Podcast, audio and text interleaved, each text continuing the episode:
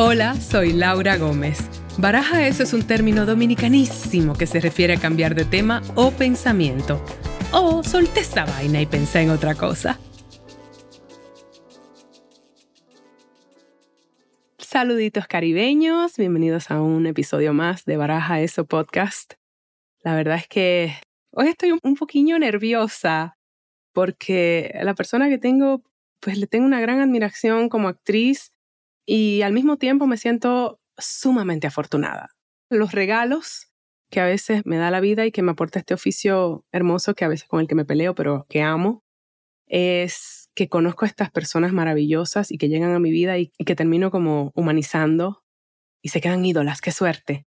Eso pasa con la invitada de hoy, la actriz chilena Antonia Segers, que, bueno, ¿qué les puedo decir de Antonia?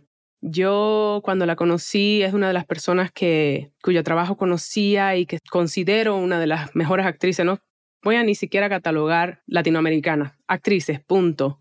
Una fuerza y una presencia y una filmografía que es para morirse. Si bien recuerdan, tuve al cineasta chileno Matías Vice hace poco y mm, en Tallinn, de hecho, vi su película El Castigo que protagoniza Antonia y ahí vino toda esta conexión un poco y tuve la oportunidad finalmente de invitarla al podcast. Nos habíamos conocido en México en una ocasión, pero fue en Santo Domingo recientemente, donde hicimos clic. Y de todo eso conversamos acá. Eh, la conversación es extensa porque yo por mí seguía y seguía y seguía conversando con esta mujer eternamente. Yo pienso que es una conversación que vale la pena escuchar con su cafecito, con un vinito, disfrútenlo si están en el vehículo, si están donde sea que estén. Yo siento gran admiración por esta actriz, pero ahora no solamente como actriz, sino como mujer. Les presento a continuación un señor conversado con la actriz Antonia Segers. Acá te tengo. Aquí nos vemos las caras nuevamente después de nuestro magnífico encuentro. En la República Dominicana, thank you very much.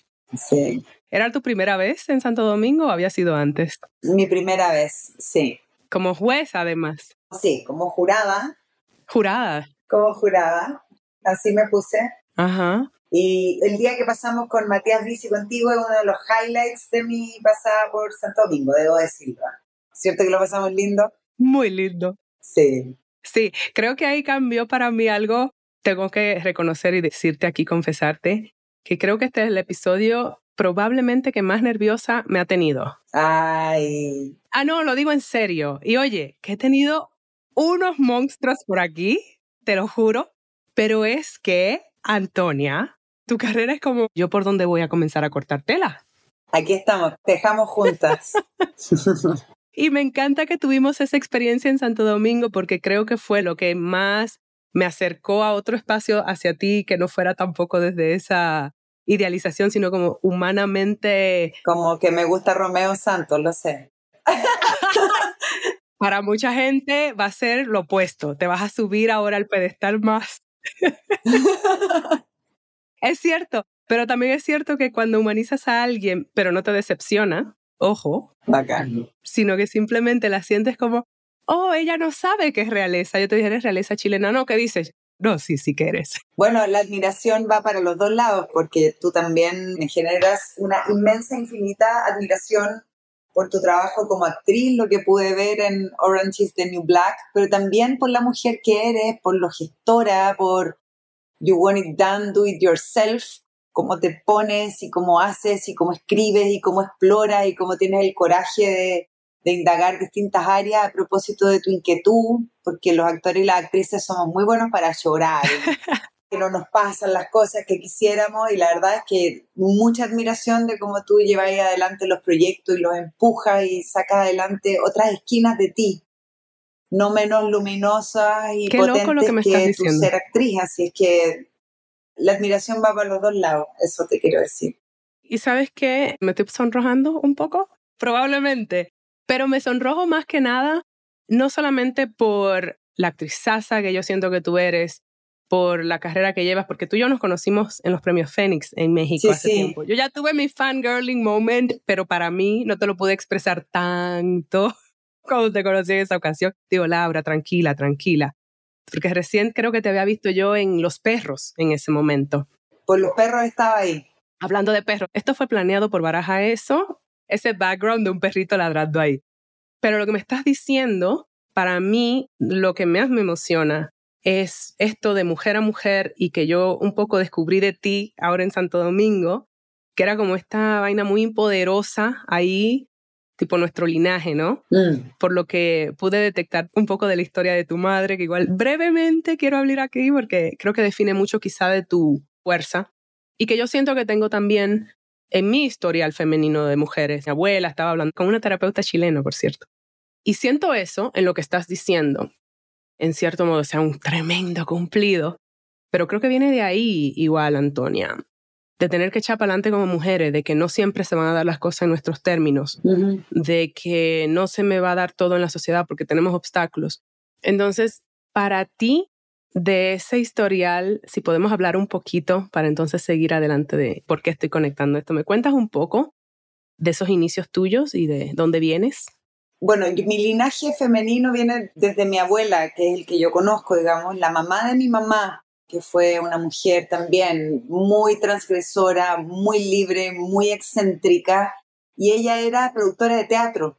Ah, mira. Y cuando yo era chiquita, mi abuela me llevaba a cortar las entradas de un cabaret que ella produjo, que se llamaba el Cabaret Villú, que fue una obra muy exitosa acá, pero era un cabaret. a mí me dejaban mucho con mi abuela, mis papás me tuvieron muy jóvenes y, y de manera muy responsable, lo que significó que mi abuela entró en el triángulo de crianza y también de influencia, que es la suerte que yo tuve, digamos. Qué bueno. Y entonces mi abuela me llevaba a cortar las entradas de esta obra y yo trataba de mirar los ensayos, corría la cortina, pero como era un cabaret para grandes, me cerraban esa cortina. No, no, no puedes mirar, no puedes mirar, no puedes entrar esto yo de haber tenido, no sé, ocho años, una cosa así. Y yo siempre digo que probablemente esa cerrada de cortina fue lo que, lo que sembró la curiosidad de ver qué hay al otro lado de la cortina, de ser parte del otro lado. La cerrada de cortina abrió. Sí. Y bueno, yo crecí muy cerca de estas dos mujeres. Mi abuela, como te digo, que era productora de teatro, productora de televisión, después directora de doblaje pero más allá de su oficio, era una mujer tremendamente libre, una mujer que fue a la India en los años 70 y no sé cuánto, 73, ponte tú. ¿En serio? Sí, a principios de los 70 mi abuela fue a la India, sola. Entonces mi mamá le siguió los pasos, toda la historia de mi mamá también tiene que ver con eso. Entonces crecí con mujeres muy, más que decir mujeres poderosas, yo diría mujeres poderosamente libres Hmm. poderosamente auténticas, poderosamente capaces en ambiente. Imagínate que si uno dice que es complejo ser mujer, imagínate para ellas. Entonces el legado de libertad, de autenticidad, de matrimonio con ellas mismas que me dejaron de manera muy natural, porque esto no se explica con palabras. Ninguna de las dos me decía, tú tienes que ser así, mm. pero yo las vi a ellas. Y con eso en un punto me bastó, ¿no? Ya viene en la carga. Sí. Sí, como que te la pasan. Ese poder generacional. Sí. Que me encanta lo que dices porque no se trata nada más, porque creo que tenemos también esa idea de poderosa es necesariamente... No, poderosa puede ser vulnerabilidad, poderosa puede ser permitirse esa libertad, ir a la India en los 70. Me parece hermoso eso. Bueno, lo que dije de tu madre, que lo vamos a decir brevemente, porque yo luego hasta la quiero invitar aparte, Ah, no, es que ella es una pasada conocerla. Es una pasada. Mi mamá es una fotógrafa, mi mamá estudió arte y luego se especializó en fotografía y es budista y hace muchos, muchos años, 27 para ser más exacta, hizo una caminata por la paz del mundo con unos monjes budistas que son una orden de monjes que se dedican a caminar por los lugares donde hay o ha habido guerra en el mundo y esta fue la caminata más larga que se había hecho en la historia de estos monjes, que era una caminata que partía en Auschwitz y terminaba en Nagasaki. Y fueron 10 meses caminando. Me muero. Imagínate, más de la mitad del mundo caminando. Y en esa caminata mi mamá conoció a Ito Shonin hace 27 años, un monje budista japonés. Y hace tres años, o sea, 24 años después de haberse conocido, se reencontraron. Y hoy día se casaron. Y tienen una historia muy hermosa de amor y muy también que rompe todos los juicios y los prejuicios y los límites y los miedos, todo se rompe mirándolos a ellos. Imagínate la suerte. Eso. Pero no solo para mí, también para mí de poder entregártela a ti y hacer esta posta de este relato que la verdad es que es iluminador, inspirador y que uno nunca sabe para dónde camina. También nos habla de eso, esta historia. Nos habla también de salirse del molde, nos habla también de que no hay una sola forma en que el amor se manifiesta, ni una sola edad. Mm. O sea, tu mamá y su nueva pareja ya son personas que están en la tercera edad. Sí, tienen 75 y 72. Esa es como la diferencia de edad. Yo estoy inspirada por ellos a crear una serie aquí en Baraja, eso como Encontrando el amor a cualquier edad. Ah, está buenísima, está buenísima. Me trae precisamente a pensar en eso, en visualizarnos como quizá mujeres que por eso en ese lugar creo que tuvimos un clic de no encajar del todo. Esta baraja, eso es un poco un espacio de eso y que eso no es negativo, porque no sé cómo será tu caso, pero en mi caso ha sido un proceso aceptar que eso no era algo malo, no encajar del todo. Mm. ¿Cómo ha sido para ti eso, digamos? ¿Te sientes así, que no encajas del todo? Yo creo que eso parte bien en general desde las familias, ¿ah? como cuando uno no encaja en la familia, siente que le falla el mundo un poco. Hmm. Digo, en una cosa como en los orígenes afectivos de cada ser humano parten por la familia y en ese sentido mi familia son todos igual o más excéntricos que yo, digo, excéntricos de fuera del centro, que tienen oficio o maneras de vivir.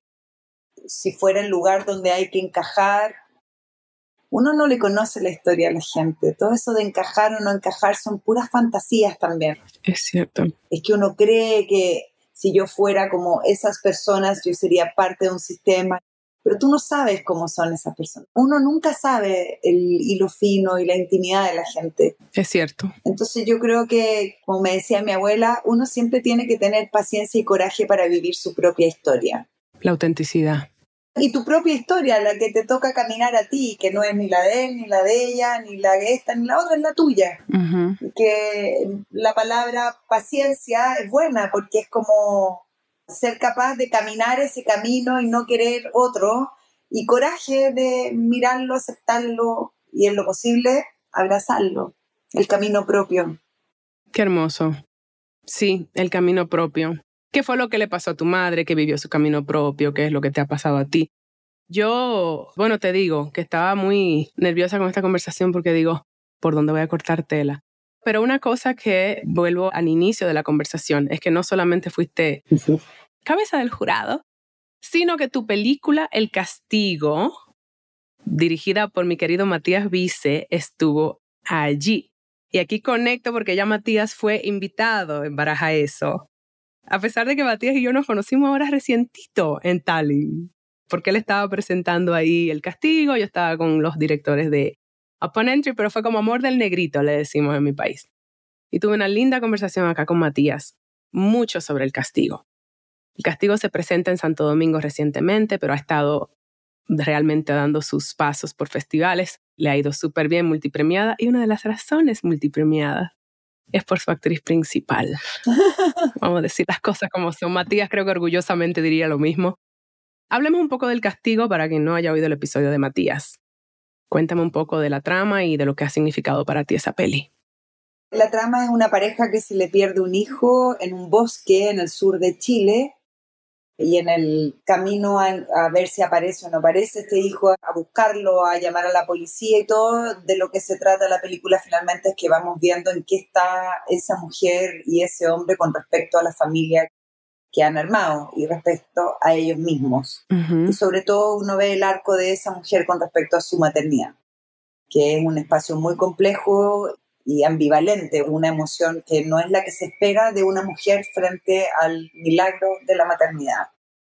Y que siento que en ese sentido una película que a mí me interesa mucho poner sobre la mesa porque creo que es un espacio de conversación ultra necesario, ultra feminista, que es qué pasa si a una mujer no le ocurre la maternidad, no le ocurre como se espera principalmente. ¿Qué pasa si una mujer renuncia a la maternidad? Me acuerdo de la historia de Julian Moore en Las Horas, o Nora de Casa de Muñecas, ¿no? Ah, hablamos de Nora de Casa de Muñecas, que te veía yo full en ese rol. Sí, claro, lo hablamos y hablamos también de la de Bergman, de Secretos de un matrimonio, que yo creo que está inspirada en Casa Muñeca. Pero ¿qué pasa con estas cuando una mujer renuncia al rol o plantea cualquier conflicto frente al rol de la maternidad? Es pero una maldición bíblica.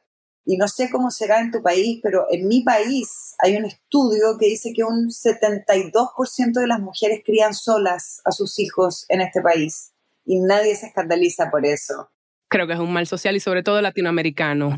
Que un hombre se vaya, da lo mismo, nadie espera mucho más. O sea, si paga lo que tiene que pagar, es un santo. ¿Me entiendes? Sí está lleno de mujeres criando solas, pero si a una mujer le pasa lo contrario, recae sobre ella una especie de maldición bíblica. Y esa pregunta en relación al feminismo, a cómo nos hemos abierto a tener como otras emociones, otras sensaciones, otra relación con el poder, con la sociedad, con los sueldos, con un montón de cosas que están en el tapete como del discurso feminista. Yo creo que el tema de la maternidad todavía es un espacio de dominación con respecto a la mujer. Y también cuando una mujer decide no tener hijos es complicado. Gracias. Sí, sí, son temas que yo creo que primero entre mujeres y luego es una conversación muy necesaria entre mujeres y hombres. Como, ¿Cómo nos ponemos de acuerdo frente a esto? Total. Porque aquí también en Chile hay otro estudio, en la UDP, la universidad donde trabaja mi padre, que se hizo un estudio con respecto a la generación entre los 20 y los 30 de mujeres con respecto a la maternidad y no quieren tener hijos. No quieren. Las chicas jóvenes no quieren tener hijos.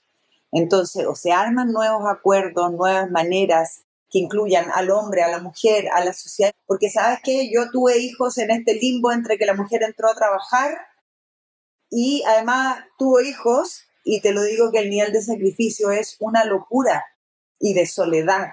Me imagino. O sea, tú tienes que ir a trabajar, pero que no se note que tienes hijos. Uy. No puedes involucrar a tu hijo en tu trabajo, entonces tú tienes que como que desdoblarte y ser una mujer que trabaja y le pone el trabajo porque uno ama el trabajo y le importa el trabajo. Y ahí veis cómo al mismo tiempo estáis así resolviendo los niños.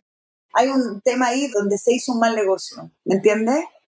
Y que ese mal negocio se ve en que las chicas en la universidad ni una quiere tener. Pero te estoy diciendo que eran cifras impresionante, o sea, nos vamos a extinguir si estas cifras se sostienen. Es muy loco, Antonia, porque eso que estás diciendo, primero que menciones la palabra soledad como palabra clave en esa sensación. Yo hablo mucho de este tema acá porque soy esa persona que no quiere tener hijos, pero que tuve que pasar, como no soy de esa generación, sino de la otra en que la programación era que soy un bicho raro, si no, y tuve un matrimonio en el que él quería hijos y yo no, y eso se fue a pique. Y me tomó años así tipo en terapia y tipo procesando. Simplemente son dos personas que quieren algo diferente y eso no me hacía menos ni más. Y esa conversación precisamente de la culpa, del sentirse fuera del lugar, pero también como de la ingeniería que ha habido, que es bastante desigual hacia la mujer, porque era como que de repente la mujer tiene que abarcarlo todo, pero se fue el concepto de tribu, porque en esta sociedad moderna eres tú y quizá una niñera, pero antes es la tribu que se encarga de la familia. Y se nos olvidó que en ese empoderamiento femenino no tenemos tribu y claro que es agotador que las mujeres cuando son madres están molidas y que tienen que callarse en el trabajo si tienen el bebé o no están resolviendo, como dices. Yo por eso siempre estoy fascinada ante las madres y su capacidad de multitask, pero también me gusta mucho conversarlo, las opciones que tenemos y las que no tenemos. Claro, y también como, ¡ay, qué fantástica eres! ¿Cómo haces todo? ¡Qué maravilla! Hay algo con eso como, y qué cómodo para ti encontrarme solo fantástica, darte la vuelta y irte. ¿Me entiendes? Como... Te entiendo. Bueno, pero el rollo de Ana, del personaje de esta película, volviendo como a las películas, al cine, sí. es que lo tuvo y tiene una relación muy ambivalente y compleja, porque no le pasa lo que te tiene que pasar. ¿Y qué pasa si no te pasa? Esa es como la pregunta, ¿cachai? Lo que se supone que te tiene que pasar, que es este amor infinito, incondicional de madre, es que de repente se siente este personaje que su vida le ha sido despojado de algo. No, porque ella también lo dice. Todas las madres están colapsadas. Es bonito eso de la película. Igual en ese sentido tiene un punto como de realidad, como de porosidad con la realidad muy interesante, porque tampoco es como está contrastando contra eso. No, dice, todas las madres están hasta la madre en un punto, todas están colapsadas. Yo lo hablo y a todas les pasa lo mismo. Sí. Pero todas, sin excepción, dicen que cuando los niños no se las abrazan y les dicen que las quieren, todo eso se compensa. ¿Me entiendes? Yo entro en esas madres, yo personalmente. Claro, muchas veces me canso, me supero y todo, pero hay un espacio de amor que a mí me compensa la opción. Sí. Pero ¿qué pasa si no? Eso, pero cuando me refiero a lo que se supone, es porque creo que no se... Es lo hermoso de esta peli. Primero que se nota que está escrita por una mujer, mm. porque una perspectiva muy femenina del matrimonio y la maternidad, dirigida magistralmente por Matías. Me encanta que haya sido una dupla hombre-mujer, Coral Cruz, que escribió este hermoso guion. Pero precisamente lo que amo es eso que tú dices, es la complejidad de que estas personas no escuchan esta mm, versión. Todo lo que escuchamos es que siempre se compensa, mm. pero hay tantas capas de lo que este personaje tuyo está pasando. Porque tampoco se habla, o sea, yo creo que lo que le pasa a ella es interesante el, rollo de la película, porque tampoco es un mal tipo él. No. Y quizás si hubieran hablado las cosas a tiempo, estarían con otros acuerdos. Pero ella no tiene verbo para hablarlo. Ni él. No había tenido verbo, ¿me entiendes?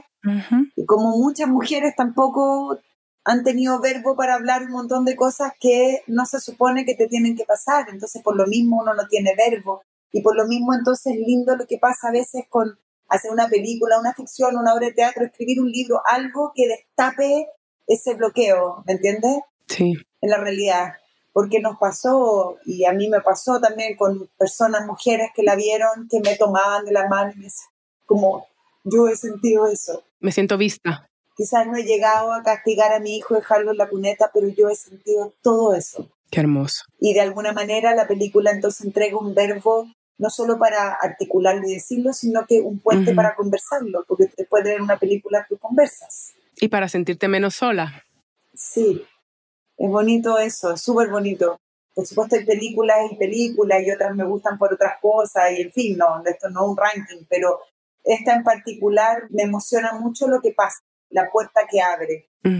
Y dijiste en la sesión de preguntas y respuestas de la peli, recuerdo en Santo Domingo, que tú, a pesar de que lo que dijiste que eres madre y que te compensa y todo, entendías este personaje. Sí, yo cuando leí ese guion la primera vez, y eso que es un guion que trabajamos mucho después hacia adelante, pero cuando yo leí ese guion, yo le dije a Matías, yo a esta mujer la siento, yo la puedo hacer. Mm. La puedo hacer no como actriz solamente, ¿me entiende? Uno debería poder hacer todo y está bien, y con trabajo uno lo hace y todo lo demás, pero... Visceralmente. Pero hubo una hebra donde dije, yo la puedo hacer bien en el sentido de que yo la siento, yo sé de qué está hablando ella, sé de lo que está hablando.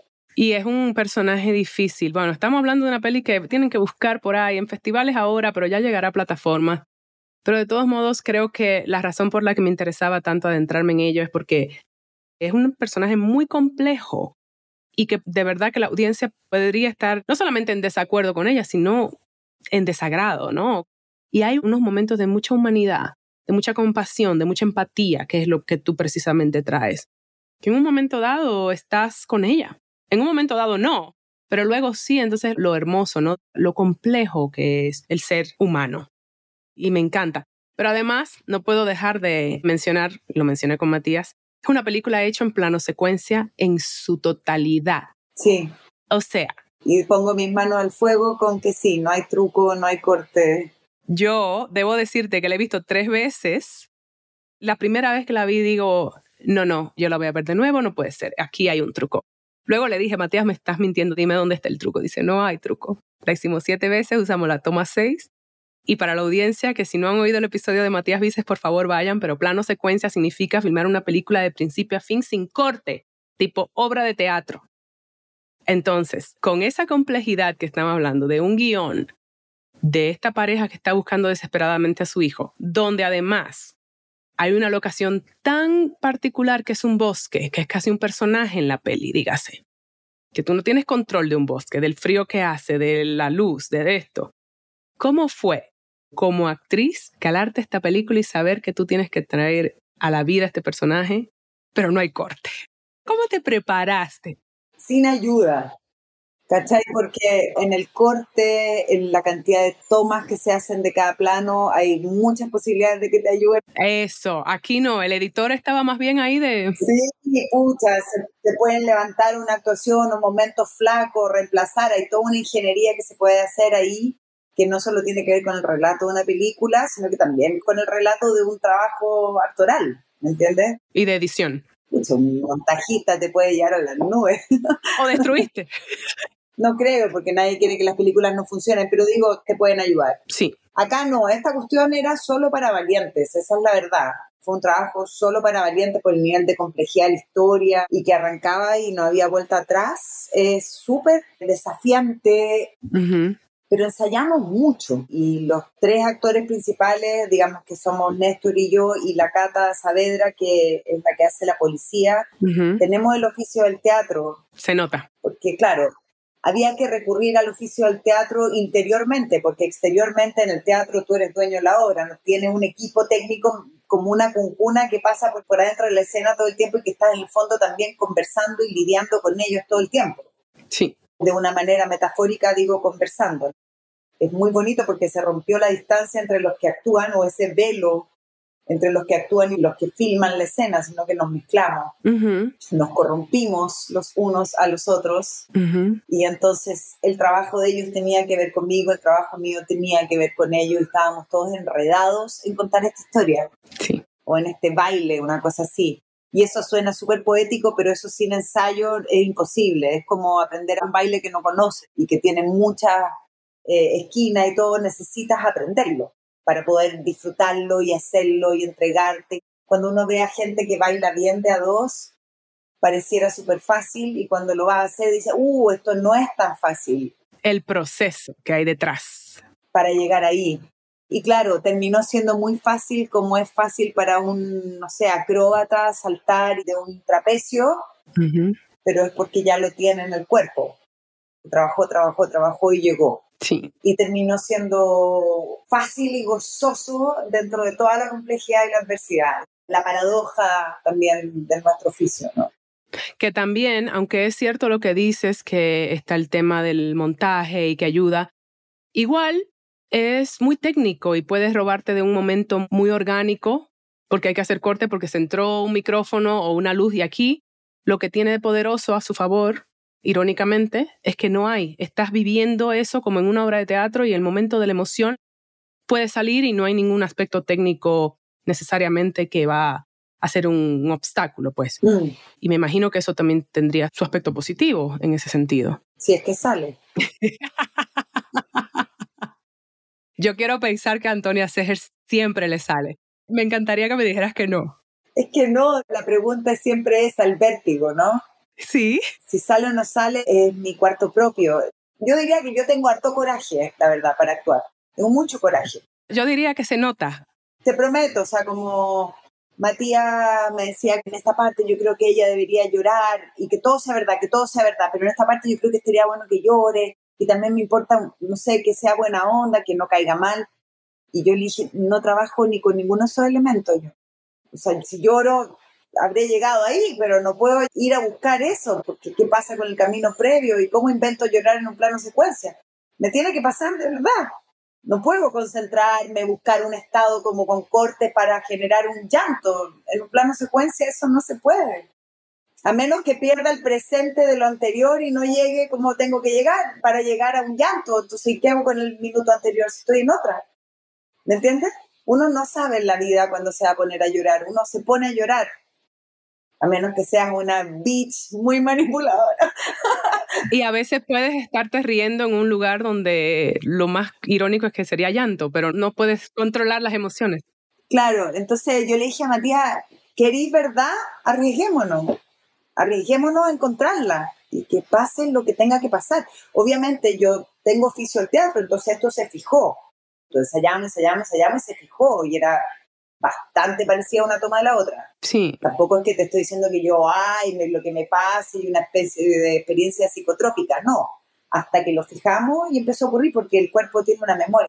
El cuerpo tiene una memoria y el texto, en el caso de ese guion, es muy emocional. Es que empezó a pasar que todas las tomas eran iguales, Impresionante. Y que el texto era gatillo de reacciones fisiológicas iguales erizaban los pelos, me salían las lágrimas en las mismas partes. Sí, sí, sí, te creo. Pero para llegar a eso, yo quise hacerlo sin medir a dónde iba a llegar.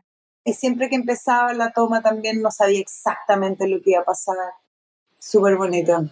Qué alivio, me asusté, pensé que ibas a decir lo opuesto. Matías dijo aquí y aquí venía y yo, ah, gracias por decir. no puedo, quiero la verdad y que la verdad hable. Me parece maravilloso. Sí. Eso me parece increíble. Esto me lleva al hecho de que, bueno, tengo mucha información porque te digo, tuve a Matías acá, entonces sé que esta peli estaba en agenda para hacerse, vino la pandemia que también permitió que creciera, irónicamente, salvando la tragedia del mundo, positivo para el proyecto. Pero en eso viene esta otra peli que hicieron en la pandemia. Ah, mensajes privados. Ah, por favor. Pero primero debo decir, paréntesis, digo, amaba a Antonia Segers, había visto tus pelis, mucho con Pablo Larraín y tal. Digo, pero no conocía a Matías, no conocía, ah, pero no conocía yo la mitad de la filmografía de Antonia Segers, ¿qué estoy diciendo? O sea, qué locura, desde sábado hasta el castigo. Esta peli, Mensajes Privados, que se hizo con un celular, cada uno de los actores desde su casa, y a ti te toca interpretar uno de los monólogos. Brevemente así me podemos conversar un poco sobre eso porque es que me pareció como una locura. Bueno, se paró el castigo, no pudimos hacerlo, Matías se fue a vivir a México con su pareja, yo me quedé acá encerrada con mis dos niños, cada uno en sus circunstancias, ¿no? Como que la pandemia ¡puc! nos llevó a nuestras circunstancias, a las primeras. El desde quién soy, con quién soy, dónde vivo, qué tengo para comer. ¿Me entiendes? Como...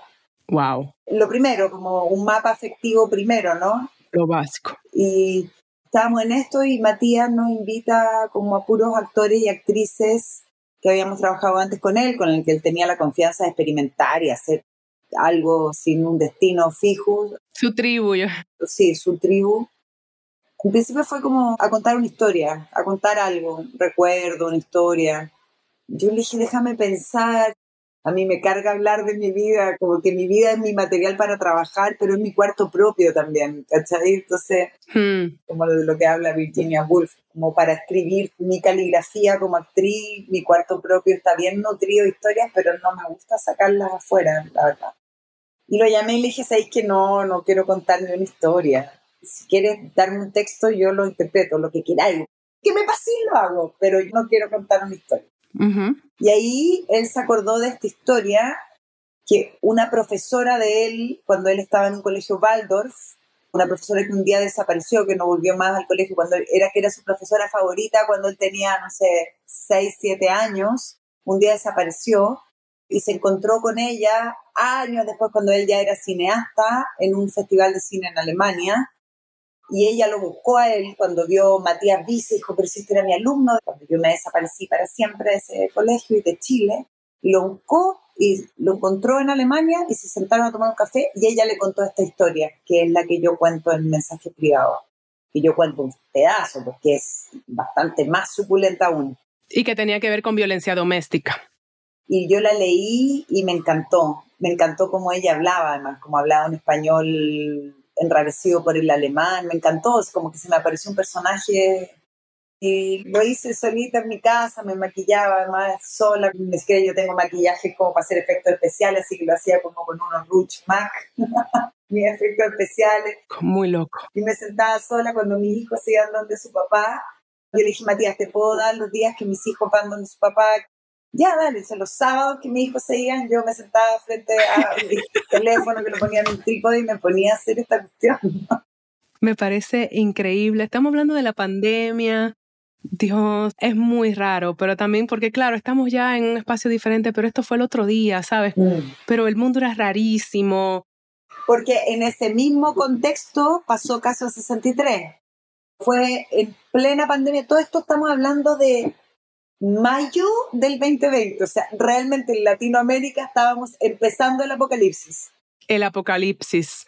O sea, nosotros veíamos las noticias como los muertos en carretilla en Europa y no wow, sí. había llegado ya la cuestión a nosotros, porque en marzo estaba tibio, no se sabe, no se sabe, abril no se sabe, en mayo ya empezó a quedar la cagada acá y el horizonte de lo que habíamos visto era espantoso. Era loquísimo. Y los actores y actrices no teníamos trabajo, ni horizonte, ni futuro Y en ese contexto me llega esta invitación de Matías y en ese contexto llega Caso 63. Por eso son proyectos que me emocionan mucho porque son los testigos de un momento que espero no se vuelva a repetir, de un momento único en la historia. Caso 63, un caso peculiar de un podcast que además también es de la tribu de Matías porque está creado por Julio Rojas, guionista de Sábado, guionista de La vida de los peces. Sí, y en la cama también. Y en la cama, uf. Y que fue una sensación, o sea, es un guionista que tú ya conoces, con el que ya has colaborado. Entonces, háblame de eso porque yo apenas estoy terminando la última temporada. La descubrí no hace tanto, caso 63, fíjate. Quedé flipando, digo, ah, lo que es esto. O sea, la locura de un podcast de ciencia ficción, pero que además un poco explora la pandemia. Cuéntame un pelín de eso. Caso 63 me llama Gabriel Polgati, que es el productor ejecutivo de acá de Chile. Antes de concretar la venta Spotify, me llama y me dice, tengo este proyecto de una audioserie escrita por Julio, estamos a punto de venderse a Spotify, pero no estamos seguros, yo quiero ir con ella, con Spotify o sin Spotify. ¿Te interesa? Y yo, obvio que me interesa. O sea, ¿cómo te lo explico? Yo estoy mirando por la ventana en mi casa. Me interesa, me interesa un montón. Sí. Sí, me interesa. Sácame de la locura, por favor. A actuar de cualquier manera, aunque sea sentada. Entonces no estaba escrita completa, entonces me manda, por tú que no me acuerdo si uno o dos capítulos. Y me mandan los primeros dos capítulos de la primera temporada, y yo los leo y digo, esto es alucinante. Le escribo y le digo, una joya. Gracias, gracias. O sea, yo hubiera hecho una cuestión mala también, digo, además es demasiado bueno. Es demasiado buena. Entonces, la cosa es que no podíamos ir a un estudio a grabar, ni Néstor ni yo, porque los dos tenemos niños chicos y estaba sola con mis niños en la semana. Tú sabes que todas las restricciones fueron muy duras aquí en Chile. No sé cómo fue en República Dominicana o no sé si lo viste. Había toque de queda. Claro, acá también y muy pocos permisos para hacer lo básico en la semana. Entonces, como porque eran radio, tenían un permiso para que nos podían sacar y llevar a un estudio, pero yo no podía irme porque no podía dejar a mis hijos solos. Es más, no podía grabar la cuestión hasta que mis hijos no estuvieran durmiendo, además para tener silencio. Entonces, Gabriel me acuerdo que en un minuto me dice, bueno, pero graba cuando podáis tus pistas y las mandáis. Nadie sabía cómo se hacía una audioserie. Y él es de radio. Y le dije, no puede ser así, eso no va a funcionar. Yo necesito escuchar a Néstor. Necesito contestarle a él, no va a quedar pésimo. Esto no es una narración individual. No, claro. Entonces, ¿cómo lo hacemos si no pueden venir al estudio? Y le dije, ahí estaba ya la cuestión del Zoom, que es como la vedette de la pandemia, el Zoom. Ajá. Hay un meme como Who's Behind the Coronavirus, así le sacan un paño y es Zoom. y entonces inventamos un sistema, que era que hacíamos una reunión de Zoom que empezaba a las diez y media de la noche, cuando los niños ya estaban durmiendo, y armábamos una reunión de Zoom, hacíamos una primera lectura todo el equipo junto, o sea, Néstor y yo, y después conversábamos un poco, tomábamos acuerdo de los dos capítulos que no habían llegado esa semana porque nos iban llegando los capítulos de agota. Semana a semana nos llegaban dos capítulos y cada semana grabábamos dos capítulos. Conversábamos un poco, no sé qué, pum, se borraban todos, quedábamos solo Néstor y yo como estamos tú y yo acá. Nos mandaron unos equipos de grabación de la radio donde cabía la cabeza nomás, así como con esponja y micrófono y todo lo que usted tenía el computador acá y miraba el texto y escuchaba con los audífonos a Néstor y lo sentía pero, ¿y el micrófono? ¿Tenían micrófono? Claro, acá el micrófono, nos mandaron micrófono, aparato para grabar, una cuestión para aislar el sonido. Claro. Aquí por la ranura del ojo yo miraba el texto y por los audífonos sentía Néstor. Y así se hizo la primera temporada. Y era todo como la ciencia ficción. A las doce y tanto de la noche pasaba una van por acá a buscar el chip, porque obviamente estábamos atrasados. Se llevaba un señor de una van y le entregaba un chip así en país desierto que tenía animales libres corriendo por las calles. Como pumas en mi barrio. Era la subtrama de Caso 63. La grabación reflejaba un poco de lo que va el podcast, porque además va como de este espacio futurista un poco decadente, ¿no?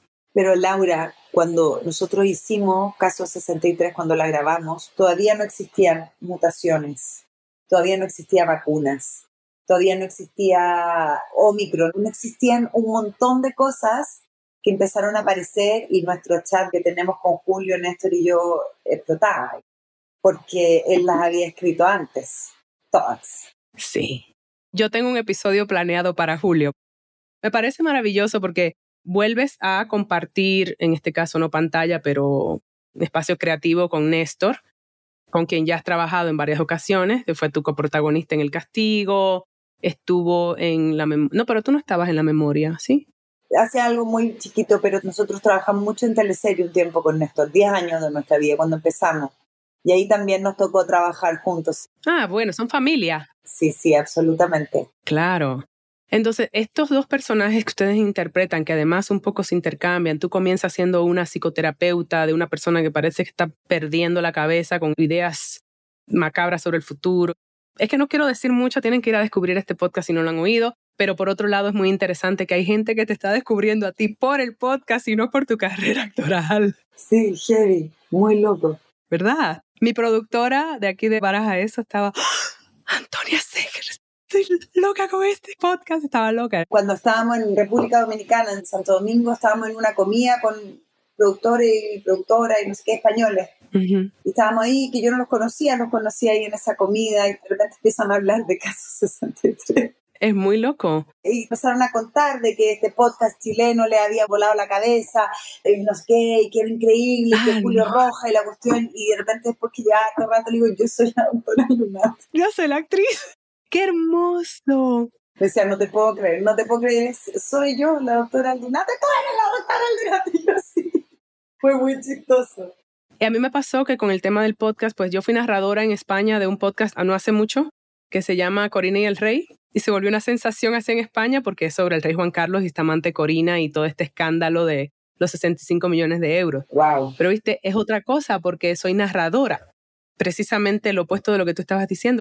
He, he sido argentina, viste, fui la doctora Goldberg en un podcast mexicano. Hay una cosa ahí muy diferente, porque igual es actuar, pero es como utilizas la voz. Nadie te ve, entonces es toda una cuestión de voz. Y yo debo decirte que fue magistral, o sea, esos personajes que ustedes interpretaron. Yo no hice nada técnico para separar la voz de lo que yo siempre hago. Nada. Bueno, pero que tú eres Antonia Segerström, tú puedes. No, no, no. Y Néstor tampoco, lo conversamos los dos. Es que no, no sabía cómo hacerlo, primero que nada. Pero eso es maravilloso, eso es parte de eso, es como, oh, aquí no hay nada que hacer, porque puede ser eso, no hay nada que hacer, es mi voz. No, es como los guiones eran tan potentes que me pasaba que leerlos me movía entera. Digamos, la cocina que estaba en juego, todos los ingredientes con los que yo trabajo cuando hay imagen son las mismas. A mí me pasaba lo mismo. Ya, Yo apelé a la verdad. A eso voy con que no hice nada para relevar mi voz ya que no se veía el cuerpo. Claro. Te puedo decir que estaba sentada y luego en el estudio parada estaba todo mi cuerpo en juego.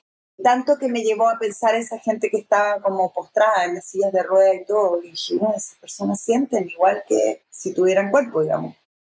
Es un cuerpo que aparentemente no está en juego, pero está todo en juego. Sienten, tienen miedo, se ríen, lloran, vuelan, imaginan, sueñan, lo mismo Sí, yo puedo llegar a conectar con la humanidad completa sentada, con todos los quehaceres que uno puede vivir sentada. Sí, se puede. y luego, irónico eso que dijiste, termina la cuarentena, whatever, y pasan a estudio y por supuesto que esto comienza a evolucionar. Grabamos la 2 y la 3 en estudio. Hmm, Solo la 1 fue así, esta cuestión de ciencia ficción, pero la 2 y la 3 en estudio, entonces tienen mejor calidad y los micrófonos y todo más armado mejor. Ujú. Y también nos veíamos las caras así con Néstor en la 2, con una distancia y el aforo, y tú allá, y yo acá, y el otro allá. Y en la 3 ya nos pudimos acercar un poquito. Se fueron acercando. Claro, la pandemia se fue disminuyendo poco a poco. Sí. Pero debo decirte, no sé, porque es tan sobrecogedor todo lo que pasa en el podcast que yo probablemente ahora si la oigo digo, ah, sí, noto la diferencia. Para mí, nada, ¿eh? No, yo creo que no se nota. No, no, no, para nada. Estoy flipando con cómo lo hicieron inicialmente, de verdad que sí, o sea, como que wow. Y mm, es que de una cosa a otra, te digo, Dios mío, es que demasiado esta mujer. Lo irónico y lo hablamos es que tú has estado en Chile todo el tiempo, ¿verdad? Sí. Tú no- has migrado en ningún momento, siempre Chile ha sido tu base.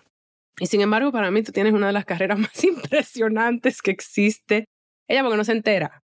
Que que Blanche es una niña teta, dice mi país.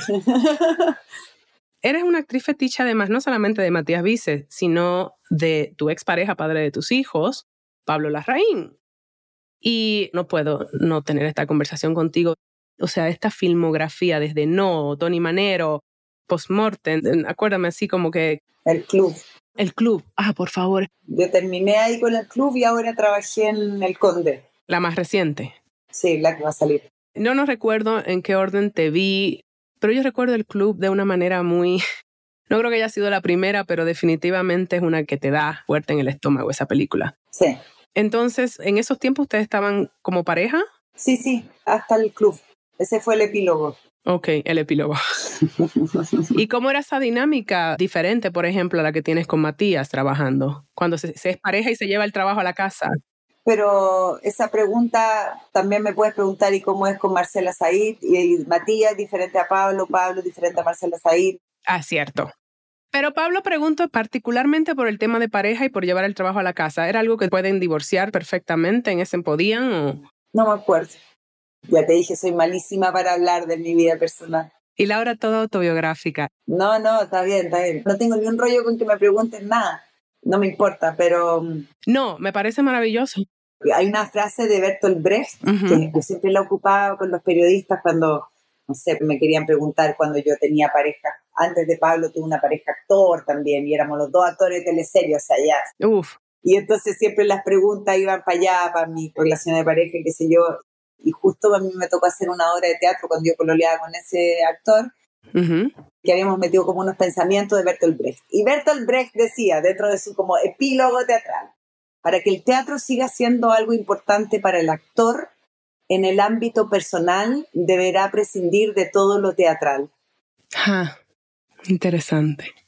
O sea, lo teatral no está en lo personal porque esa es tu papa, tu cebolla, no para todo el mundo, ¿ah? pero a mí me cuadra eso. Como toda mi vida personal y todo mi tejido, y claro, y fui pareja del papá de mi hijo, un director con el que hicimos mucho trabajo y todo, pero todo lo que cruza lo personal es el sazón con el que yo cocino. Es el que la cocinera no da. Bueno, sí, tomando champaña quizás, pero... Me encanta tocar este tema porque irónicamente, por ejemplo, yo siempre estoy explorando eso, ¿verdad? Mi trabajo es muy autobiográfico. Baraja, eso es un espacio donde yo hablo mucho de mí, de mis experiencias de mi vida, pero es un lugar de mucho atrevimiento para mí porque me deja en lugares a veces muy vulnerables y me quedo como, ¿por qué estoy haciendo esto? Claro, pero yo no tengo un lugar en primera persona y también hay escritores que son increíbles al respecto que toman su biografía con mucho coraje, porque para eso hay que tener mucho coraje. Yo tengo coraje para actuar, pero yo no tengo coraje para eso. ¿Me entiendes o no? Sí, sí, te entiendo. Es como que somos todos distintos. Yo leo a Carrer y le agradezco que haga eso con su vida y me lo regale, güey.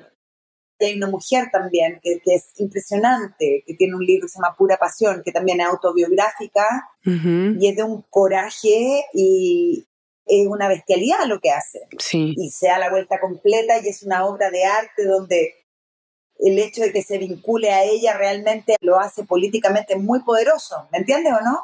Sí, que te entiendo. Pero en mi caso sería solo hacerlo a propósito de mis entrevistas, porque yo no tengo un espacio político al respecto con mi historia. Ya. Sino que es satisfacer la curiosidad de otra persona y parece que es ahí donde a mí mi rebeldía no me lo permite. ¿Cachai? Pero eso me encanta porque creo que va como respondiendo a mi propia búsqueda, tú sabes, actoral, porque como actriz estoy como, estoy revelando tanto que no voy a tener de dónde nutrir. No, yo creo que no, es que no, me parece aplicable a ti lo que yo te estoy diciendo. Pero entiendo tu punto. Sí, pero tú al ponerte como políticamente en un espacio de comunicación, en un espacio donde tú te abres, eso es un gesto que es como un carrer, ¿me entiendes? Es hacer un espacio creativo, político, contigo incluida, so what? pero yo no lo tengo ese espacio. Si lo tuviera, capaz que lo haría.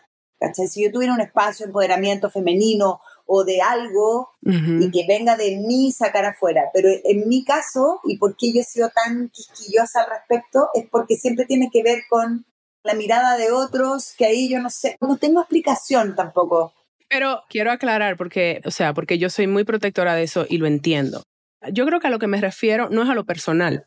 Me refiero al proceso creativo. Lo hablé en una ocasión con Ilse Salas, que es pareja de Alonso Ruiz Palacio, son amigos y tal, y estábamos hablando de eso un poco de la complejidad o la facilidad de cuando se es pareja y cuando se trae a lo creativo, ¿no? No sé, yo siento que con Pablo yo entré en un espacio cuando él empezó a hacer cine, donde fuimos como una especie de compañía de teatro, sí. o sea, donde estaba Alfredo, Lamparo, éramos como un grupo que estábamos en todas las películas, que estuvimos casi las mismas personas en Tony Manero, Tony Manero Postmortem, no, y luego en el club. Y éramos como las mismas personas, entonces fue un espacio de búsqueda que yo creo que tiene mucho que ver con lo que pasó, porque Pablo había entrado a tomar un taller en el Teatro de la Memoria con Alfredo y se empezó a generar un lenguaje y yo creo que Pablo instauró un lenguaje con estas películas nuevo, sí. del que todos fuimos parte, donde todos como de alguna manera, si bien él es un super líder, pusimos nuestra cosecha creativa, armamos como un grupo para contar historias. Una tropa es eso, es lo que yo denoto. Sí, o como una compañía de teatro también, que los roles se van cambiando, pero vamos todos profundizando en un lenguaje, en un imaginario ético, estético. Y eso fue fantástico y yo me siento súper parte de un grupo de actores ahí. Que es muy loco porque es algo que te acompaña. Porque además el mismo grupo con el que yo hacía teleserie, el mismo grupo con el que yo estaba haciendo las obras de teatro. Entonces no es que yo entré ahí por otra razón, sino que era parte yo de ese grupo en todas las otras cosas que estábamos haciendo, que éramos casi compañía también durante 10 años, con Alfredo, con Lamparo, con varios de ellos, en un elenco de teleseries, donde hicimos muchas teleseries juntos, Romané, no sé qué, 10 años. Yo estuve 10 años, otros estuvieron más. Muy, muy chulo. Y ahí estábamos todos también. Sí. Y después hacíamos teatro en la noche. Ok, por favor. Con las mismas personas. Y después aparece esto con Pablo. Entonces también me siento como parte de, con respecto a ese bloque de creación de las películas de Pablo Larraín, como parte también de un grupo actoral, más que de un privilegio o algo como con respecto a mi vida familiar con él. Que era un monstruo, por favor, ¿qué te puedo decir? Creo que lo que me encanta es que es algo que te acompaña, ¿viste? Eso de la tropa, está con el tema de Matías, que también tiene como esta tropa actoral y... Mm. Luego, Pablo, estabas mencionando a Marcela Zaid y yo te mencioné al inicio de esta conversación los perros. Los perros, y ladró mi perro. ¿Qué puedo decir de los perros? Qué buena esa película, a mí me encanta. ¿Qué puedo decirles del cine de autor chileno? ¿Qué podemos hacer para un poco replicar lo que está pasando ahí? Y ahora estuviste reciente en La Jauría también. Sí. De Lucía Puenzo, Argentina. Sí. Yo conozco a Lucía, ¿sabes? Lucía fue mi asesora de guion en una ocasión en España. Ah, qué buena, ella es magnífica. Sí, es magnífica. Y escucha, last but not least, estás en teatro. Sí. Retomando tu rol en Girls and Boys. Dirigida además, hablando de la tropa. Por mi amado Alfredo Castro. sí, dirigida por Tony Manero, no. Qué miedo. No, dirigida por el actor. ¿Cómo te sientes? ¿Cómo ha sido este proceso? Ha sido increíble este trabajo. Es mi primer monólogo, que es como un punto de inflexión en la vida de un actor, me decía Alfredo, y sí que lo es. Es primera vez que hago un monólogo en teatro y ya tuve mi primera temporada, incluso una temporada pequeña en un festival que se llama Santiago Mil y ahora retomamos. Entonces la experiencia ya pasó por el cuerpo y uh, ha sido increíble, ha sido una belleza, la verdad. Sí, muy potente, muy poderoso. Qué hermoso. Yo decía lo que daba por estar en Santiago de Chile para irte a ver, pero bueno, estaba haciendo teatro también en Santa Fe. Sí, qué lindo. A punto de estrenar. No sé cómo tienes neuronas para hacer esto. Sí, pero la verdad es que eso de enfrentarte a un monólogo, bueno, herramientas no te faltan, pero me imagino que actoralmente es una cosa que se debe sentir muy hermosa. Y que además lo poco que he leído por ahí que también tiene que ver con el stand-up. Como stand-up comedy, sí. Uh, por favor. Sí, son por lo menos 45 minutos de stand-up comedy puro y duro. Era lo que más me asustaba. Decía, mientras más arriba lleguen al stand-up comedy, más fácil es todo lo que viene, que no es fácil, es súper difícil.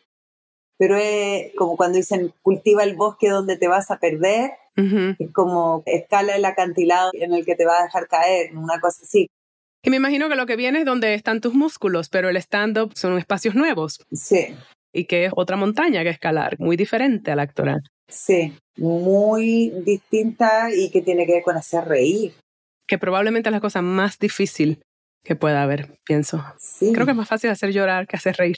Y súper entretenido y eufórico. O sea, cuando ocurre, como que de repente diría yo que se, se prende la mecha como de esa que, avanza y avanza sola. De repente, ¡pum! la cuestión agarra y ahí ya te dejáis llevar. Bueno, pero eso en general en todo, yo creo. Qué maravilla. hay un punto donde uno se puede dejar llevar. Yo me he sentido muy satisfecha con esta conversación. Estoy flipando. Yo también. De verdad que estoy como, oh, wow, lo logramos. Sí, qué lindo. Irónicamente era fácil, es tanto, pero es que es tanto. Eres tanto, Antonia, ¿sabes? Era como que, ¿cómo escalo esa montaña? Pero es lo más. Y gracias. No, gracias a ti, ha sido muy lindo conocerte más en profundidad, no mm. solo ahora, sino que también en Santo Domingo. Muy bonito, eres tremenda mujer, orgullosa y admirada, muy bonita. Yo digo que nos vamos encontrando, así la tribu. No sé, es también muy bonito como hermanas latinoamericanas, como artistas, mm. ver lo que está haciendo el otro en otro lugar, ¿sabes? Desde el Caribe, desde Sudamérica, y cómo estamos también abriendo un espacio casi que por la misma lucha al final del día. ¿Ves? Como mujeres ¿Cuál es la lucha? La libertad, encontrar esa libertad, que nos saquen de esas casillas y que podamos ser y estar. Pero si podemos. Sí podemos, pero hay mucha gente atrapada en, en la matriz. Pero me parece que de lo particular se va a lo general, y por supuesto que sí. Mm. Es una conversación que seguimos teniendo y que seguimos ampliando. Forever. Te agradezco que la tuvimos acá, en pequeño, a través del arte. Sí, un placer, Linda. Y a través de tu trabajo. Gracias, mi querida Antonia. Chao, ella. Y aquí decimos mierda, mierda con tu estreno. Mucha mierda. Acá también.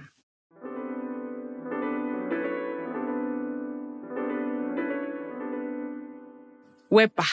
Bueno, nos pasamos un poquito, ¿cachai? Así como bien chilena me quedo.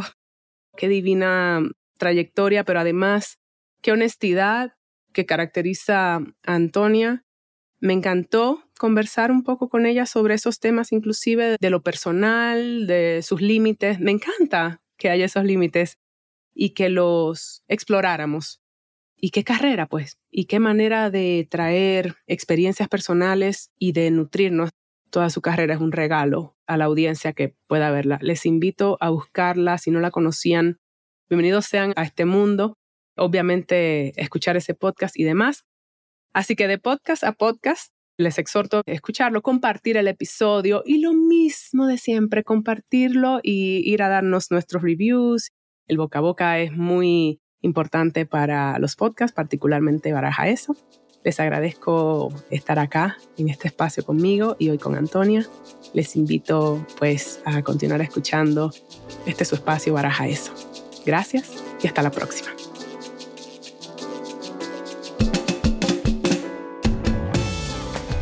Baraja Eso ha sido creado y coproducido por mí, Laura Gómez, junto a mi tribu caribeña de Yuca Lab. Música original de Stu Mindeman. Síguenos en nuestras redes sociales, arroba Baraja Eso Podcast y arroba ms Laura Gómez.